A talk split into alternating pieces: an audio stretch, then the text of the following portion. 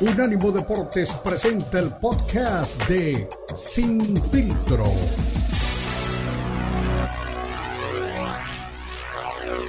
Unánimo Deportes presenta Sin Filtro. El más capacitado cuerpo de periodistas nos traen lo último del béisbol, el boxeo, la NBA, la NFL, la MMA y mucho más. Sin filtro es el programa multideportivo.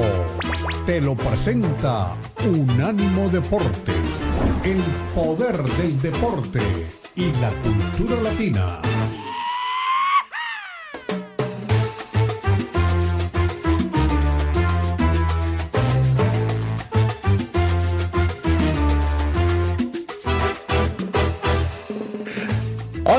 Están amigos? Bienvenidos una vez más a Sin Filtro. Recuerden que somos el monitor deportivo de Unánimo Deportes y es que esta semana seguimos en un plano, yo digo, de guerra total, guerra total en el boxeo ya que hay dimes y diretes.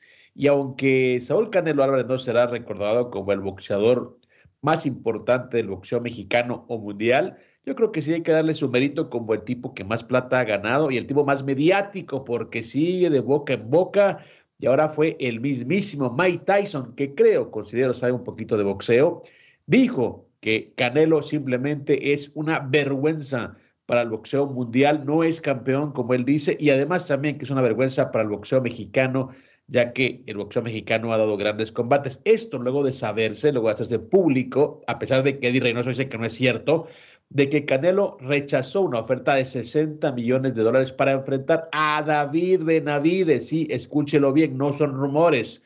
No lo digo yo, ya lo dijo PBC, ya lo dijo Showtime, ya lo dijo la gente involucrada, aunque Reynoso dice, no, no hubo negociación. Canelo Álvarez prefirió cortar hilos con PBC antes de aceptar la pelea y por eso la rabieta de Mike Tyson que dijo que qué estaba pensando, que por qué no aceptaba la pelea que le tocaba y que por supuesto es la pelea que todo el mundo quiere ver. Dijo, ¿qué tiene? ¿Tiene miedo a perder? O sea, ¿qué es lo que pasa con este chico? Palabras textuales de don Mike Tyson y también, por otro lado, hay un eh, culpable, digamos, de alcahuetear este tipo de cosas y la gente también ya se está volteando. Antes eran dos, tres periodistas, ahora sigue la cuenta extendiéndose y por supuesto siguen acorralando al señor Mario Sulaimán, que no tiene pues ya más que decir, que ellos no están para, para forzar peleas, que están únicamente para sancionar. Entonces me pregunto, ¿cuál es la función de un organismo de boxeo? ¿Cuál es la función? ¿Para qué existen? Para sancionar, señores, ahí están las comisiones atléticas de cada estado, es decir, ¿para qué están los organismos de boxeo. De hecho, don Ricardo Celis, que ya eh, escuchamos o leímos un mensaje que, que, él publicó hace unos días diciéndole a Canelo, hermano, la verdad, de, de cuate, de, de, paisano, te digo, eh, ¿por qué no quieres pelear? O sea, si te, el tipo te insultó, si es por eso, si es porque el tipo te cae mal, ve al ring y demuéstrale que eres mejor y cállale la boca, pero no le rehuyas porque no te va a hacer ver bien eso, ser una mancha en tu carrera, una mancha en tu vida que no te va a poder quitar. Y ahora le escribió directamente en Twitter a Sulaimán, porque Sulaimán estaba como anunciando, oh, tenemos, eh, anunciamos la pelea eh, de título interino entre, entre eh, eh este Benavides y Evnoski, no me acuerdo ahorita el nombre, te lo digo, eh, estamos anunciando la pelea y, y, y, dice, se le dice, oye, pero ¿cómo vas a poner un campeón interino en una división que tiene un campeón ya establecido? O sea, ¿cuál es el rollo? Y es, le puso los estatutos de los, del organismo, lo desnudó y le dijo al final de cuentas, es que la prensa me informa acerca de las buenas intenciones que tenemos de dar buenas peleas. Señores, este teatro llamado boxeo se está cayendo a pedazos. Y qué bueno que la prensa está también reaccionando, porque todo también tiene, creo yo, gran culpa lo que recibe el aficionado. O sea, aficionado le dicen que es una gran pelea poner a, a, Canelo contra Charlo. La gente lo va a creer, la gente lo va a decir, oh, sí, sí, sí, sí, Charlo, grandote, esto.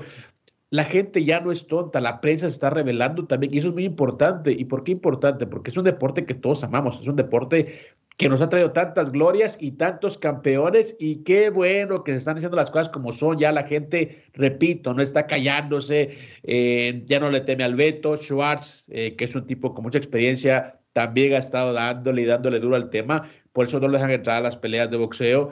Eh, también le niegan entrevistas por eso, pero el tipo sigue lo mismo y sabes que realmente es tonto lo que estás haciendo, no tiene sentido y realmente a mí y lo dijo literal Faitelson, que es obviamente un periodista de TUDN ahora, dijo, ¿sabes qué?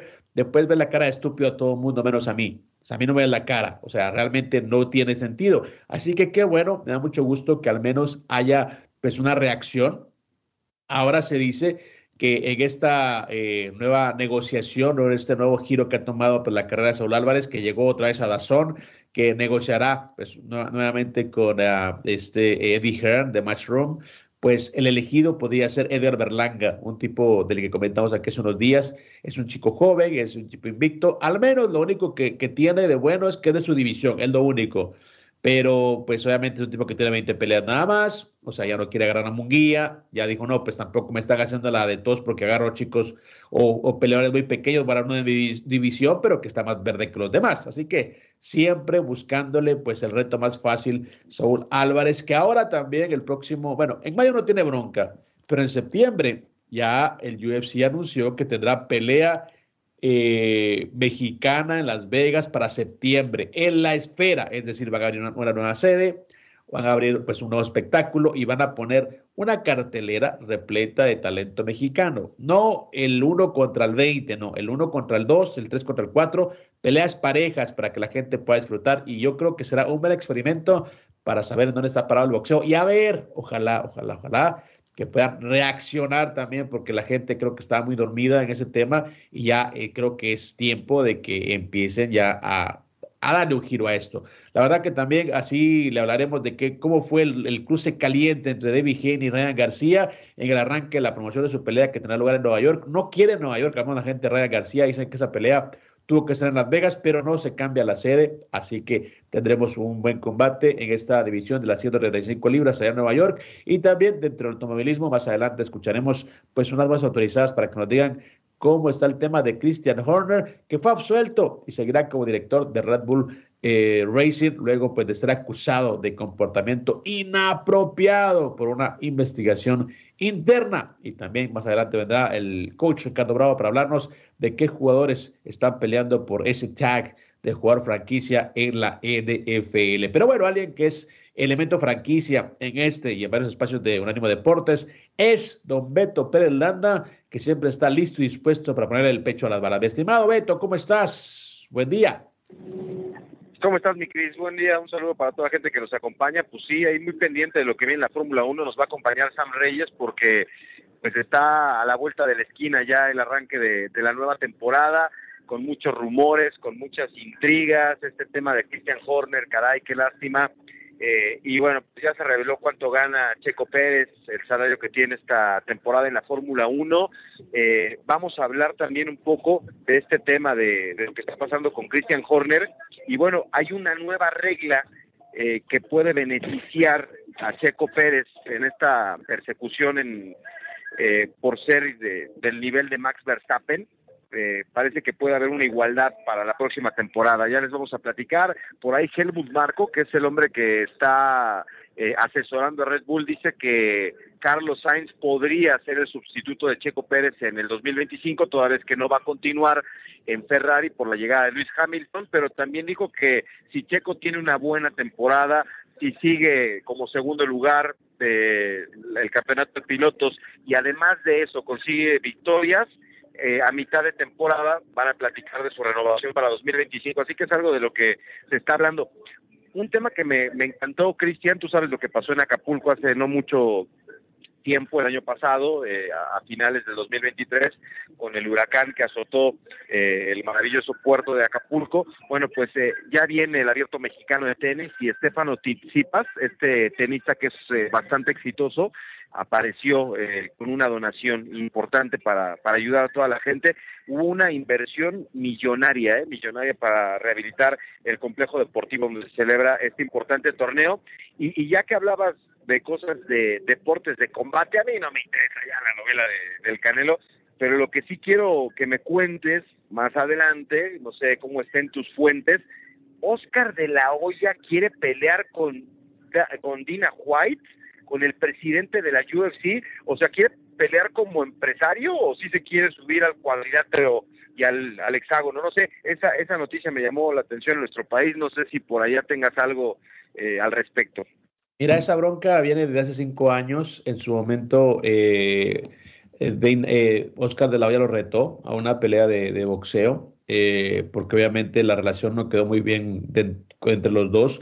Eran amigos, eran, pues se invitaban a los eventos mutuamente.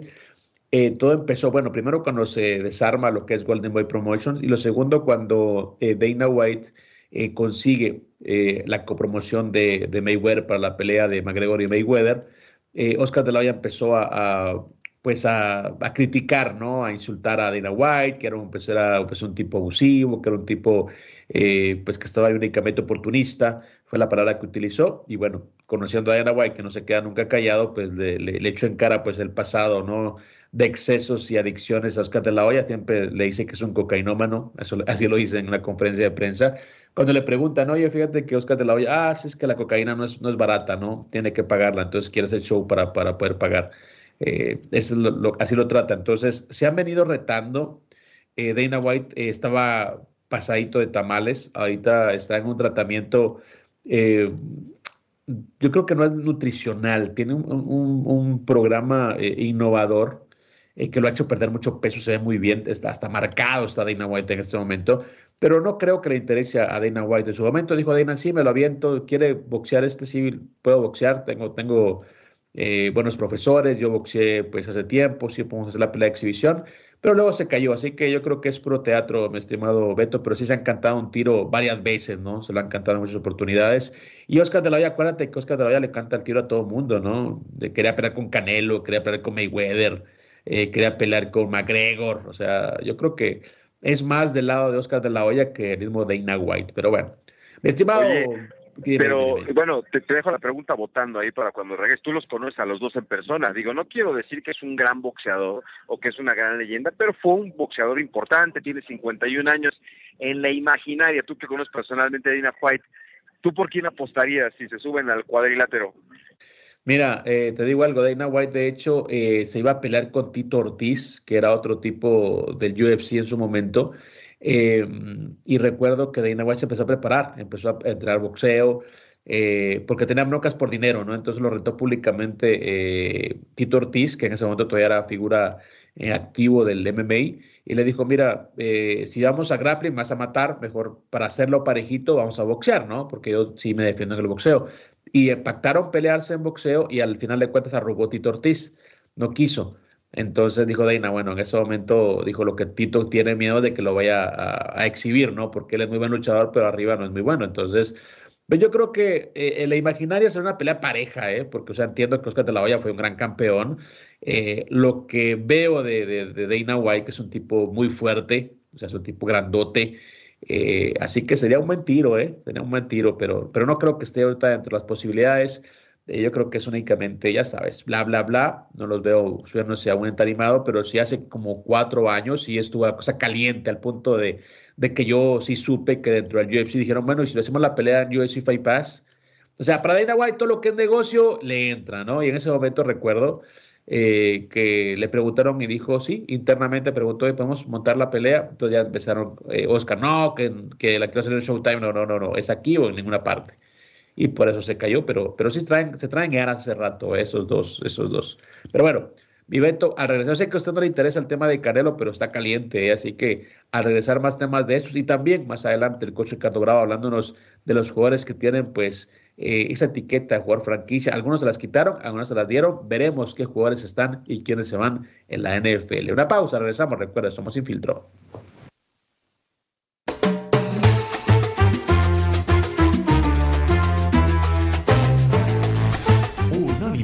Deportes Radio. Los podcasts de Unánimo Deportes están disponibles en Apple Podcasts, Spotify, Audible, Audible, audible.com y donde prefieras escuchar podcasts.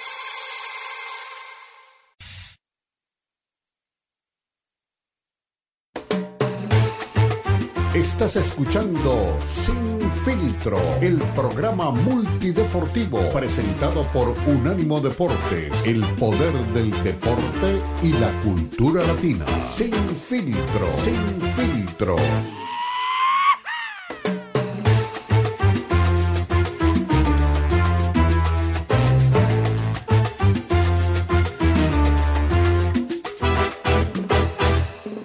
Continuamos, recuerda, somos Unánimo Deporte, lo mejor de la cultura y el deporte, y estamos de costa a costa en www.unánimodeportes.com. Así que, señores, seguimos. Si esto pica y se extiende, yo sé que a don Beto Prelanda, por obvias razones, le purga el, el tema canelo y boxeo, pero señores, yo no tengo la culpa, eso está pero picante.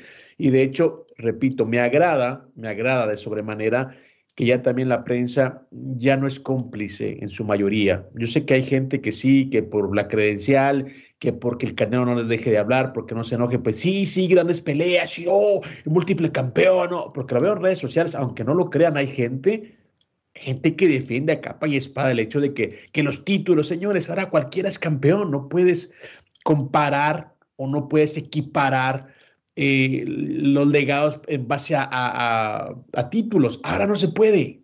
Antes quizá, antes porque, bueno, el matchmaking era diferente, las cosas eran diferentes, pero ahora no puedes. Eh, destaco a la gente de ProBox y a Ricardo Celis, que, lo estaba mencionando últimamente, eh, que es una persona que, repito, ha estado en el boxeo toda su vida, es un tipo que habitualmente no, no critica, no es tan frontal y ahora ha estado pues dándole duro, ¿no? Desde ProBox TV, repito, eh, publicó una carta a Canelo, hoy también publica, dice, el caso de Germán Charlo es horrible, eh, tiene problemas psicológicos y anda de borracho por todos lados, no entiendo ni entenderé jamás cómo lo mantienen de campeón.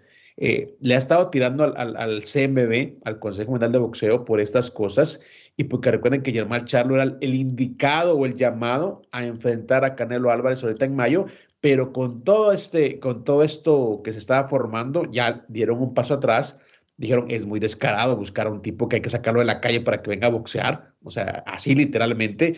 Es como sacar al borrachito de la esquina para, es como que Beto va a sacar al borrachito de la esquina para pelear y quiere que le, que le den un cinturón. Algo así es el tema. Y ahora también, eh, bueno, este, este, esta persona, que repito, está en Pro Box con, con otros profesionales como Lalo Camarena, como Márquez, como el Travieso Arce, es decir, es gente de boxeo, de, de, de hueso colorado. Y yo creo, yo creo, eh, mi veto, es que, bueno, a mí la verdad, me gusta el boxeo, me gusta mucho el boxeo, es un deporte que he seguido siempre, pero tengo otras aficiones. O sea, si no está el boxeo, pues puedo ir al fútbol. Eh, voy al, al, UFC, que es la verdad un, espectáculo que, que, realmente a mi juicio ya ha superado el boxeo hace mucho tiempo. Tengo otras cosas, pero la gente que vive del boxeo, la gente que está ahí 100% es la gente que está reaccionando, porque ellos sí, realmente se le está acabando la gallinita de los huevos de oro. Saben que no se puede acabar. Eh, el hecho de PVC, el hecho de PVC y el rompimiento con Saúl Álvarez también nos dice que ya hay grietas, ya hay rupturas y el boxeo va a cambiar. No sé si para bien o para mal, eh, pero va a cambiar. Y, y, bueno, lo importante es que ahora también ya no está el hecho de que te van a vender eh, pues realmente humo, que oh, sí, una pelea de campeones. A mí me dio, te digo, me ha causado eh, tristeza eh, escuchar en este espacio incluso escuchamos a Claudia Trejos la vez pasada decir, no, es que él es el, el, el, es el que el, del lado A y él puede decidir, no, puede decidir con quién pelear, pero que nos vendan que sean buenos combates es diferente. Así que ahora me gusta la actitud de mucha gente que está ya diciéndole a, las comisiones de boxeo, a los organismos, señores, ya déjense de tonterías, o sea, esto no es serio, o sea, ya están matando el boxeo. Ese es el problema, están matando el boxeo. Y repito, en septiembre se vendrá una doble confrontación en cuanto a taquilla y televisión, que desde ya te lo voy a decir, el UFC le va a pegar una barrida al boxeo, que no tienes una idea. Ya se la ha pegado, pero la gente no lo quiere aceptar. Así que te vienen tiempos de cambio, mi estimado. Eh, sí. Está bien, pues, eh, es así, las oportunidades están para aprovechárselas. Y si este Nina White ha encontrado la manera de dar un golpe contundente en los deportes de combate, pues adelante. Yo no sé cuánta gente que gusta de, del boxeo es aficionada a la, a la, UFC, ¿no? Pero, por ejemplo, el, el, el, ejemplo más claro que yo tengo es Marco Patiño, ¿no? Que, que yo te lo he dicho, eh, le gusta el boxeo, pero se clava cañón. He ido a ver muchas funciones de, UFC a su casa y paga los pagos por evento, eh, defiende al Canelo a ultranza, pero yo, yo personalmente creo, por lo menos en México, Cristian, que sí está segmentado. O sea, la gente del boxeo puede ver por curiosidad la UFC o, algún mexicano o algún Conor McGregor o algo pero yo personalmente, por lo menos en mi entorno, no he encontrado esa pasión. Ahora vimos que, en México pues la gente va, pero lo, lo decía claramente, no sé si es por, por ah, eh, subirse al tren del mame, como decimos, ah, la UFC, vamos y todo, y pagamos y, y participamos del show, o porque verdaderamente tengan afición, pero de que lo está trabajando bien en el juego, lo está trabajando muy bien.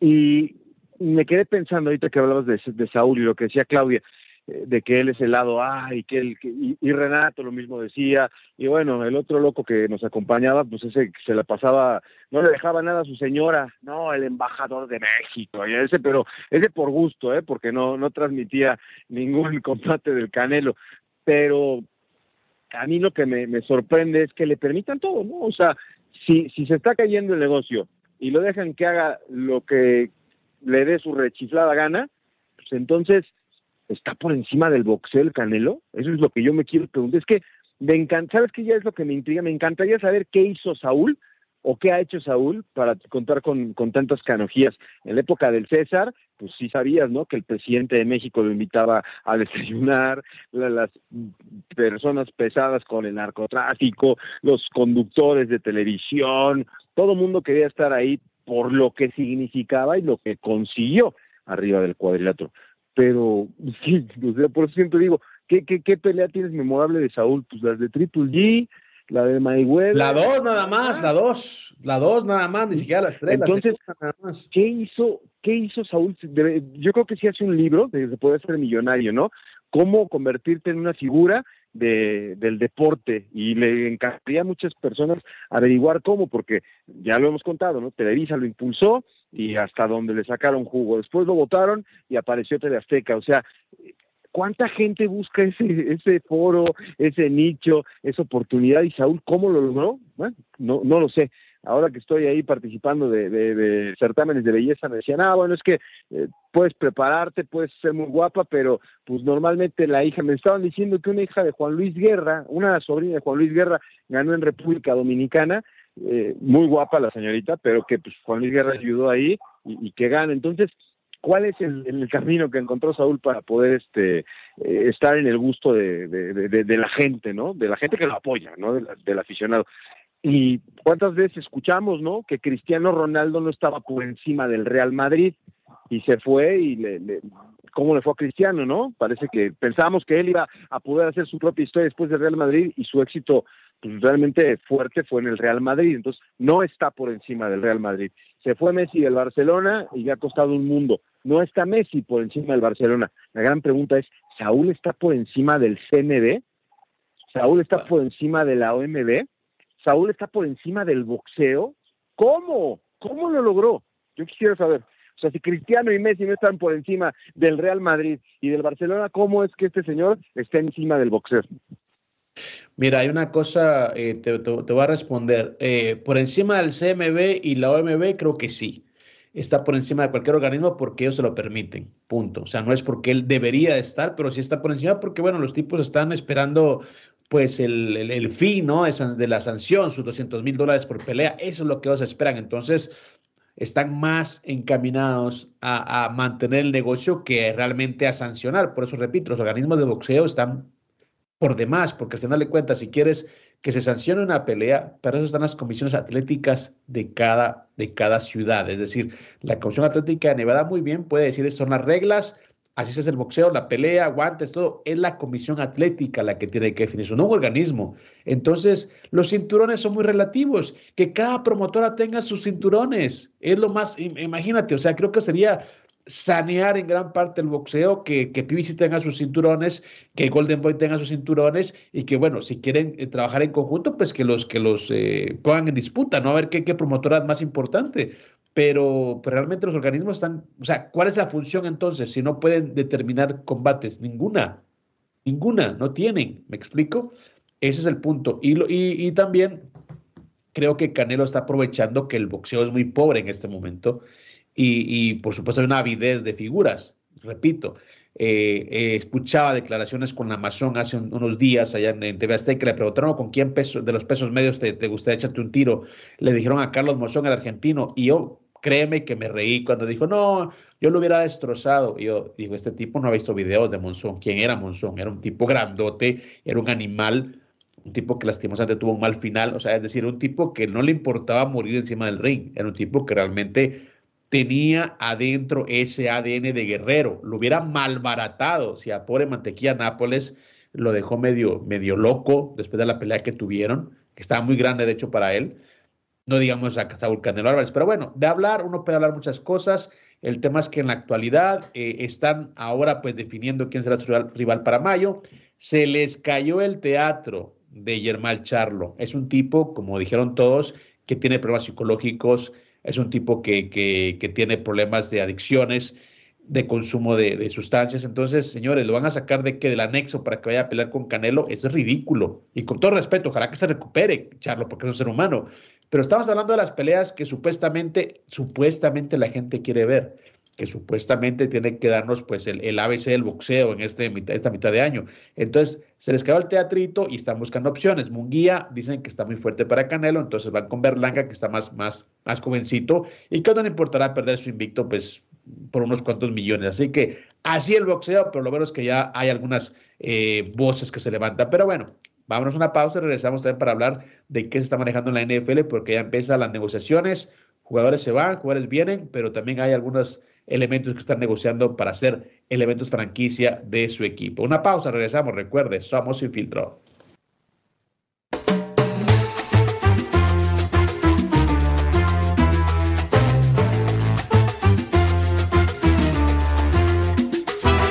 Unánimo Deportes Radio.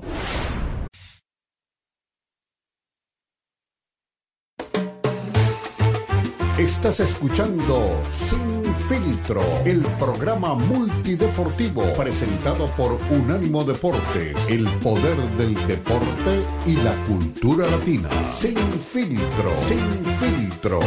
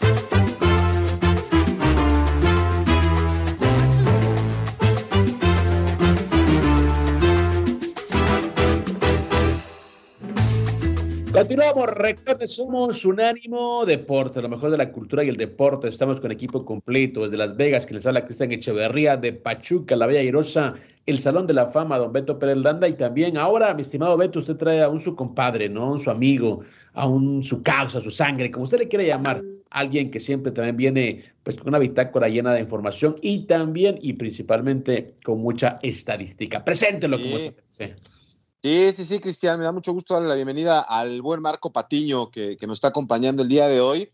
¿Y qué, qué, está pasando, Marco, eh, con Jaime Jaques? Eh? Los titulares son extraordinarios, poder mexicano, recital del mexicano, gran actuación, destaca, eh, se impuso, se impuso Jaime Jaques, se acompaña con Adebayo, todo mundo habla de que hay un futuro prometedor para este México estadounidense que está brillando y que tuvo una, muy buena actuación, ¿no? 26 puntos en la victoria del hit de Miami sobre los Kings de Sacramento.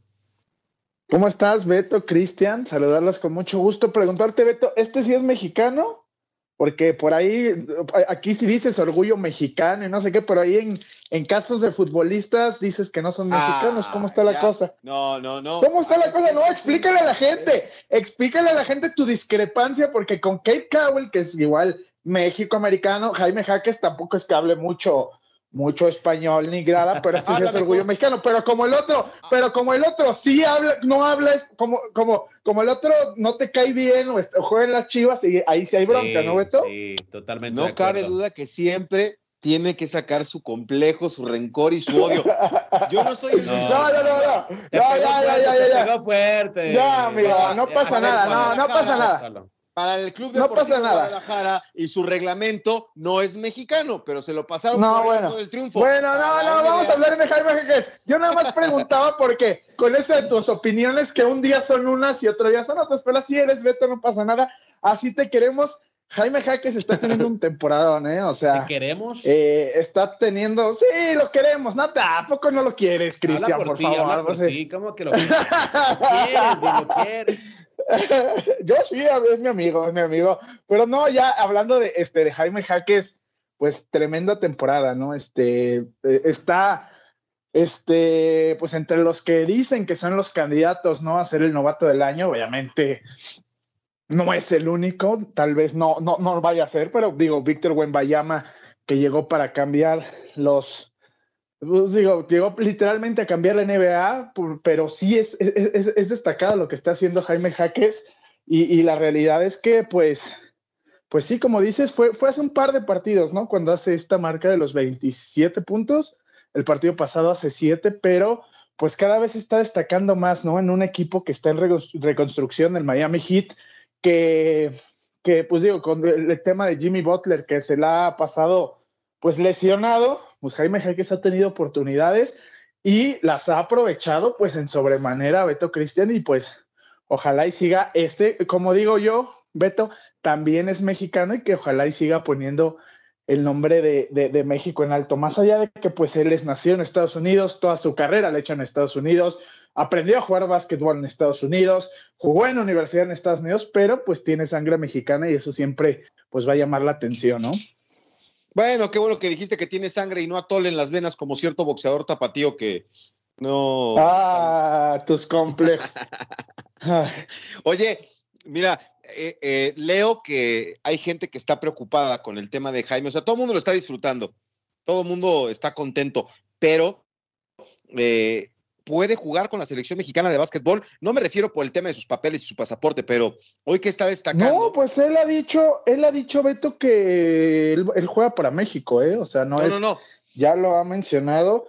Él ha dicho muchas veces que él quiere jugar para México, eh, ah, va a jugar con México, al menos esa es su decisión ahora, ¿no? Es como en el fútbol, que es diferente, ¿no? En el fútbol, una vez que eliges una selección, pues ya no puedes voltear a ver a otro lado, pero en el básquetbol es diferente, pero él ha dicho que su prioridad es jugar para México y representar a México, Beto. No, a lo que me refiero es si le van a dar la oportunidad de, venir. O sea, acuérdate que en el béisbol nos emocionamos con Julio Urias, Julio Urias, y, la, y la liga no le, no le permitía, ¿no? Con el tema del Clásico Mundial. Aquí no tiene bronca, tú sabes si, si libremente puede participar, porque yo sé que no es tan fácil, ¿eh? No, libremente, pues no hay manera de que sea libremente. A final de cuentas, allá sí se toman en serio el que paga manda, ¿no? Eh, lo vimos en su momento, digo, un, un, jugador que no ha sido tan destacado como lo fue Jaime Jaques, como lo es Jaime Jaques, como Juan Toscano, pues digo, ha venido a jugar a México, ha tenido un par de partidos, ya renunció definitivamente a la selección, pero pues no es tan fácil. ¿Por qué? Pues porque el que paga manda, este, tienen, cuando están en calendario no va a ser tan fácil que los dejen ir. Obviamente, por ejemplo, los Juegos Olímpicos, que es cuando así se juntan todas las estrellas del NBA, eh, tanto en Estados Unidos como en Francia, o sea, y diferentes equipos, este, pues siempre son fuera de calendario. Cuando es así, pues yo creo que los equipos no pueden decir nada. Sin embargo, sí creo que, que no es tan fácil, pero pues estará cuando puede estar, ¿no? Y tener a un jugador que te da ese salto de calidad, aunque no lo puedas tener en todos los partidos del año, que lo tengas en la mitad o en los que puedas tenerlo, pues es, es, es destacado. Entonces yo creo que sí va a poder estar, no siempre, no en todos los partidos, pero sí en las competiciones importantes. Claro, si México clasifica, ¿no? Que eso es otro boleto. Bien, muy bien. Bueno, pues muchísimas gracias, mi querido Marco. Ahí ya este, habrá oportunidad de que sigamos platicando más adelante, que tengas un buen este, inicio de fin de semana. Ya estamos en un jueves, sí. en un viernes chiquito. No, pero es miércoles, ¿no? Ah, sí, sí. Ah, pero Beto, Beto, no, Beto no, está pensando Beto en la viene. fiesta. Ya, ya está pensando en dónde va a ir a echar la pachanga el viernes, Beto, pero estamos en miércoles a media semana y nada más te pido que seas congruente con tus opiniones, Beto. Yo las respeto sí, mucho, sí. pero Marco, te pido que seas congruente. Marco. Cuando hablas de uno, es mexicano, y cuando hablas del otro, que Marco. porque no habla español no es mexicano. Por favor. No, estás comparando manzanas con melones, Marco. No mundo global. mundo global. Digo, Cristian, Cristian te lo puede dar. Cristian te lo puede decir, en... el que vive en Estados Unidos. ¿Ah, sí? El que vive en Estados Unidos, así es. Eres, no, no, o sea, eres mexicano. Puede ser, eh, y en este mundo, en este mundo global, puede ser mexicano, chino y estadounidense a la vez, Beto. Solamente Saludos. lo que te voy a decir. Saludos a mi amigo Marco, este, digo, Manuel, a ti que tiene razón. Dices tantas cosas, Marco, que luego se te olvida lo que dices. Así que lo vamos a no, dejar grabado. No, no.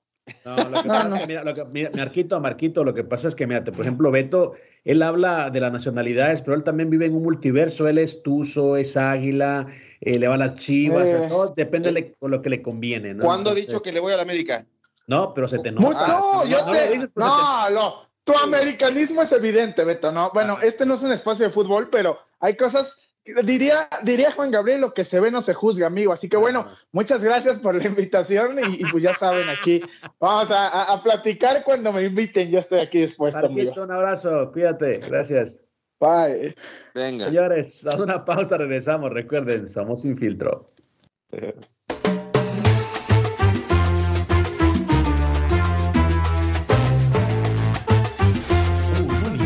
Deportes Radio.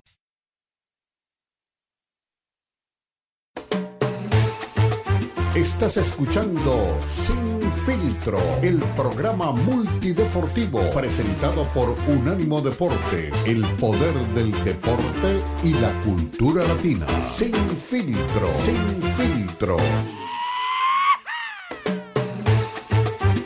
Regresamos Sin Filtro. Recuerden, esto es Unánimo Deporte. Ya pasó por aquí don Marco Patiño para exhibir a don Beto Pérez y sus preferencias eh, deportivas, pero ahora viene alguien que sabe de fútbol americano, lo siente eh, desde adentro, realmente del corazón del emparrillado. El coach Ricardo Bravo, mi coach, ¿cómo estás? Me explicabas en la pausa, perdona que no te hacía pues obviamente la referencia que todavía no estamos al aire, pero me explicabas un poquito en qué momento está ahorita la agencia libre y por supuesto ¿por qué cuesta tanto que los corredores les den pues, la plata que están pidiendo en la NFL?